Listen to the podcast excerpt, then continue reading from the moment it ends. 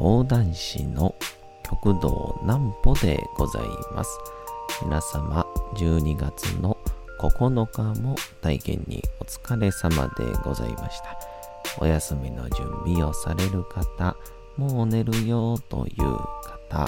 そんな方々の寝るをともに寝落ちをしていただこうという講談師、極道南歩の南歩ちゃんのおやすみラジオ。このラジオは毎週月曜日から金曜日の21時から音声アプリサウンドクラウド、Spotify、Amazon Music、Podcast にて配信をされております。皆様からのお便りもお待ちしております。お便りは、極道南歩公式ホームページのおやすみラジオ特設ページから送ることができます。内容は何でも結構です。ねえねえ聞いてよなんぽちゃんから始まる皆様の日々の出来事や思っていることなどを送ってください。ご希望の方にはなんぽちゃんグッズプレゼントいたしますので、住所、お名前お忘れなくと。えー、いうことで、の昨日はですね、えー、玉田玉秀斎先生が、阪神百貨店というあの、大阪の、えー、梅田にあります大きなデパートですが、阪神百貨店の、えー、大ワイン祭りということで、えー、そこの司会をされてるんですけども、ちょっと先生が急遽お仕事が入った時間があるので、えー、一部分だけ私がちょっと視界に入らせていただくという、ありがたい案件だったんですけども、えー、そこで、えー、すっごいワインの巨匠とお会いをしました。なんぽちゃんの明日は何の日？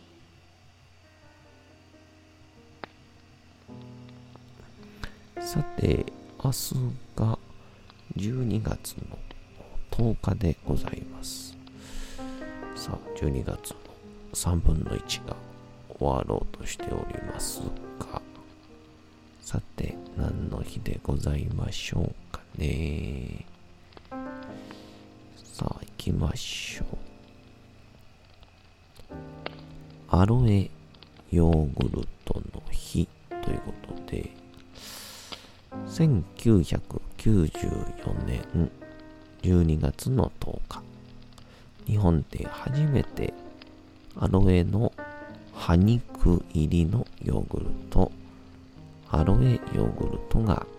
発売されたことにちなんで、製造販売元の森永乳業株式会社が記念日に制定をしております。アロエの有効成分は胃腸薬、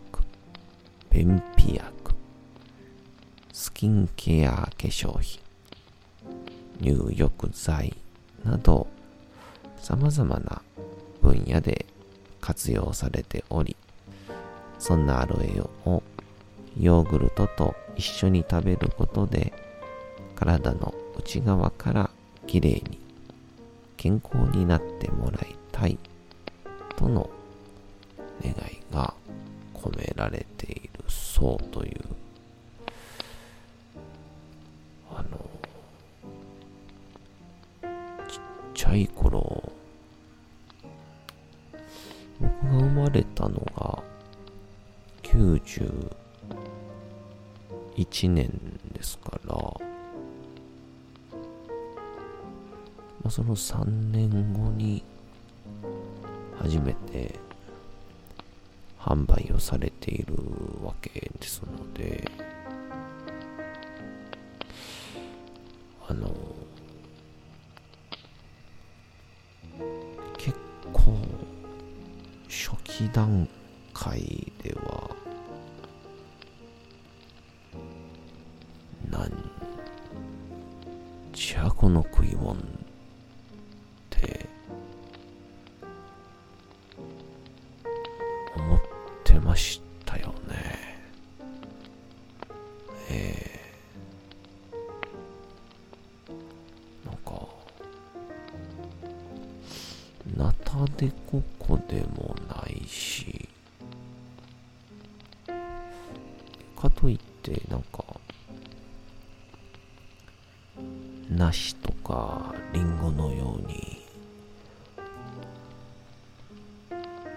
全部がシャキシャキしてるわけでもないっていう。めちゃくちゃ絶妙な食感のアロエヨーグ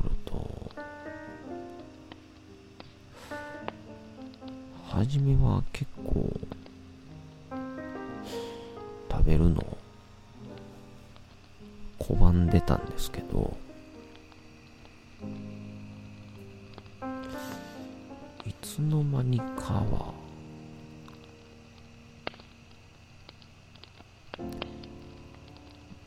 バカバカ食うようになっていましたね。はい。なんかこうあの食感に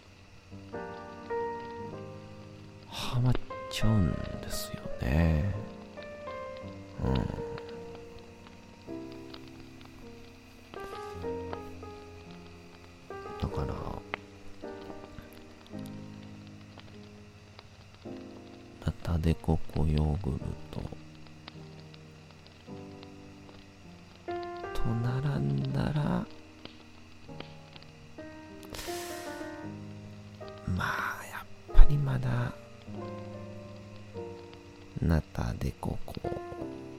かな。うん。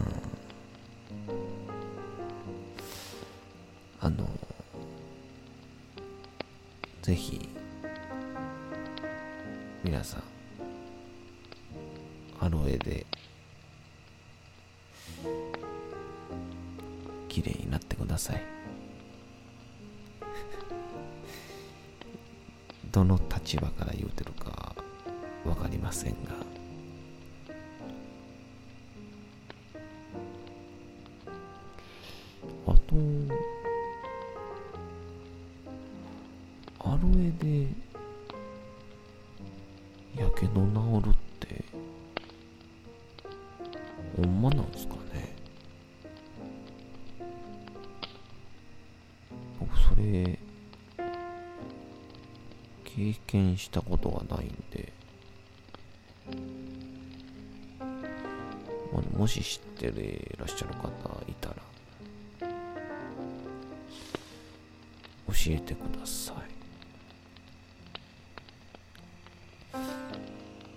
まあそんなこんなで昨日は阪神百貨店が、えー春と秋にえー行っております、えー大ワイン祭。大ワイン祭。り今回で第48回目ということでですので20年近くやってらっしゃるんですよね。阪神百貨店の8階の催事場で行われてましてこのワインの量がちょっとすっごい量なんですよ、うん、一応全部で600銘柄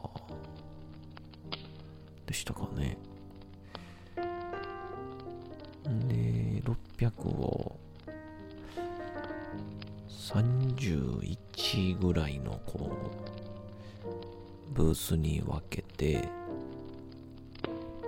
展開をしてるので、もう、片っ端から飲んでいっても、到底1日では飲みきれない量なので、もし、あれを全部飲んだりしたら、えらいことになったでしょうね。うん。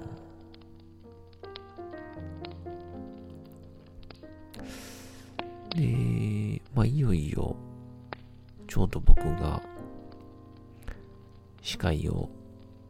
しますよっていうところは、あの、メインゲストのところで、まあ、それだけでも十分荷が重かったんですけど、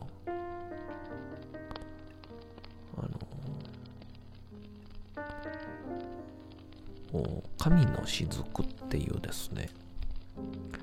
えー、漫画月週刊誌のモーニングっていうところで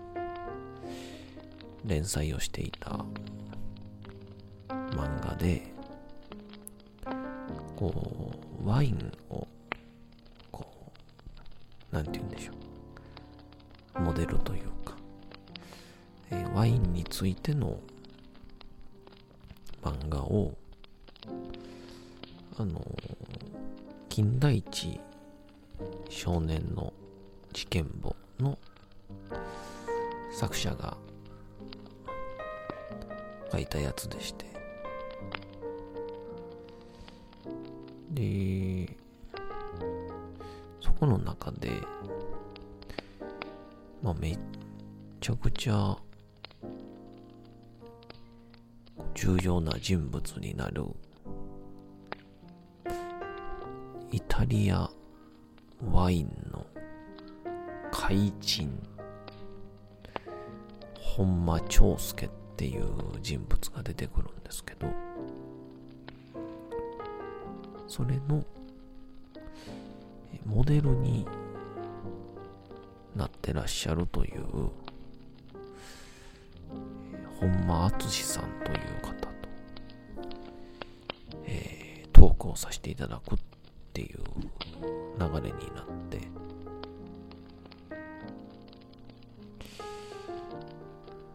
まああのちょっと荷が重すぎますよね。で、まああの率直にえこれマジで僕ですか？っていう話をしたところ、まず玉秀斎先生が、うん、いけるいけるっていう、軽いなぁとで、裏方さんをされている、まあ、多分制作会社の代表の方が、大丈夫ですよ。適当に、え、これほんまに、阪神百貨店のイベントやんなと思って。全部が軽すぎへんかと思ったんですけど。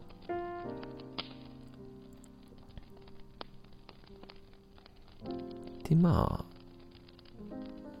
そういった理由が、まあね、結局後になってわかるんですけど、まあ5時スタートだってことなんで、まあ4時50分あたりから、まあ、僕一人で、まあこの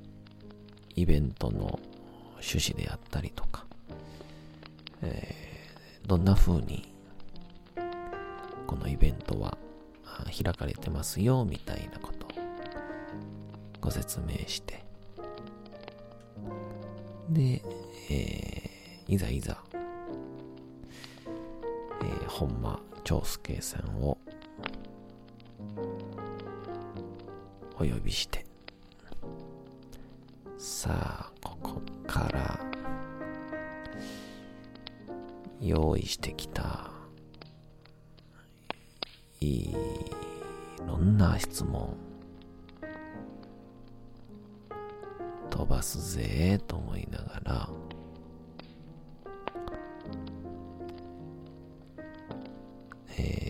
えー、いざ長介さん喋り始めたら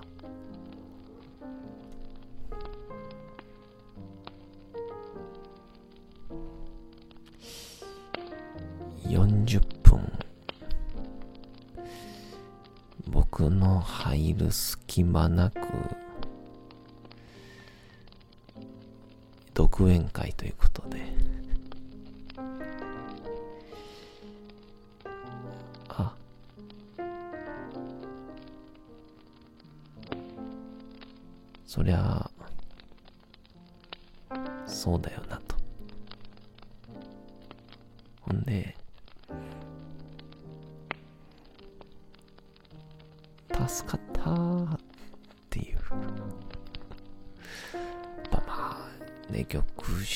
先生ぐらいだったら、それはもう30分いろんなトークできるでしょうけど、僕なんかなかなか知識もない中での、ですから、まだワインにも別にま、飲むのは好きですけど精通はしておりませんので。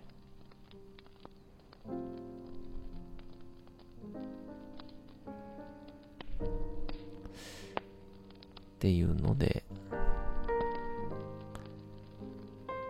えー、まあなあ僕一人やったらちょっとまずかったなってところを、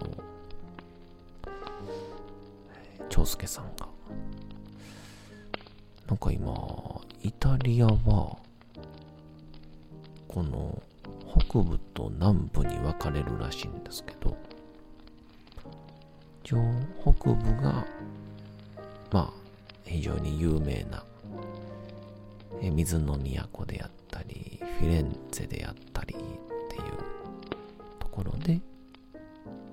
南半分ってのは、あまり、こう、商業としては開拓はされてなかったらしいんですが、この近年、もうイタリアの中では、南の発展が著しいということで、えー、ある意味こう、ワインの最先端の情報を、えー、そばで聞かせていただきまして、もう、大体イベントってね、皆さん死因なんで、あまり集まらないんですけど、もう、長介さんいるときは、すっごい人でしたね。えー、えー、一応、まだあイベント続いておりますので、皆様ぜひ行ってみてください。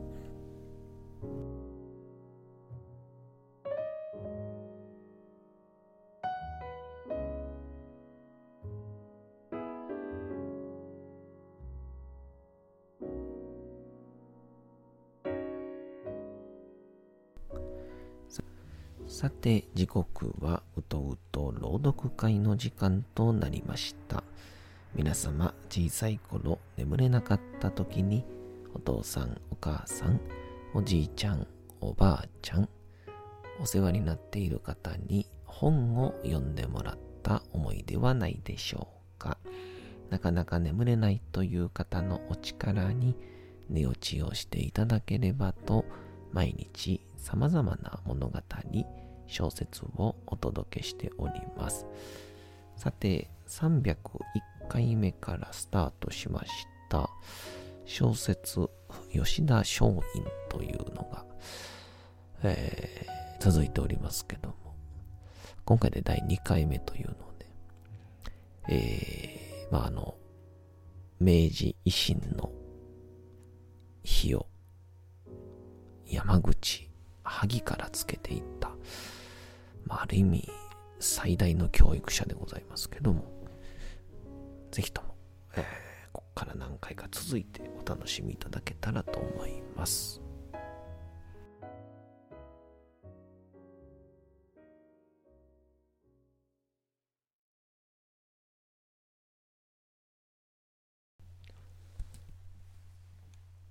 吉田松陰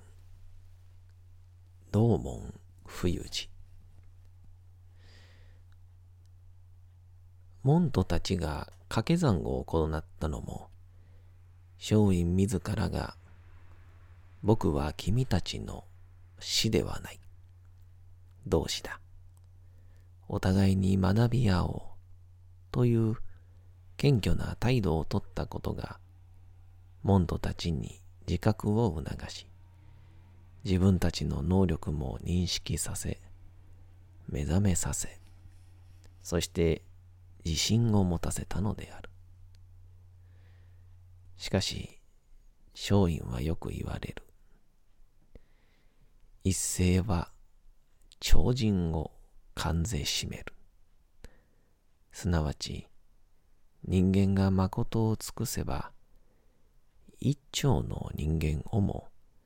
感動させることができるのだ。というようなうぬぼれを持っていたのわけではない。また、自分の力によって一億の人が感動している、などという思い上がりの気持ちを持ったことは一度もない。彼は常に、僕は死ではない。君たちと共に学ぶ一回の学徒だ。と言い続けていた。彼の教育方法は、現代とは何か、現代で一番問題なのは何か、それを解決するために、自分の全存在はどういう役に立つかという探求である。従って彼は常に自分が完全だとは思わなかった。最後まで修行者であり、常に欠点を抱えた存在であると認識をしていた。だからこそ、弟子に向かっても、君たちの長所で僕の短所を埋めてくれたまえ、と語り続けた。有名な話だが、彼は、肘超目録というメモを取っていた。調査まであり、情報まで。彼は常に自分が見聞したことや他人から聞いたことを全部メモ帳に書き綴った。それも今で言えば社会問題が多い。そしてここに書き記したメモをテキストにしながら、昨日、あそこでああいう事件が起こった。政治との関わりで考えてみよう。なぜこういう事件が起こったのか。未然に防ぐことはできなかったのか。防ぐとすれば、どういう手段が考えられたか。しかし一旦起こってしまったことは仕方がない。これを解決するためにはどうすればいいか。我々として何ができるのか。それをお互いに議論してみよう。という講義を行った。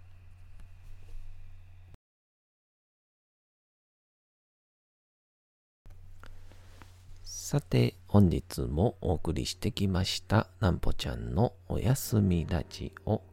というわけでございまして、12月の9日も大変にお疲れ様でございました。明日も皆さん、街のどこかでともどもに頑張って、夜にまたお会いをいたしましょう。なんぽちゃんのおやすみラジオでございました。それでは皆さん、おやすみなさい。すやすやすやーん。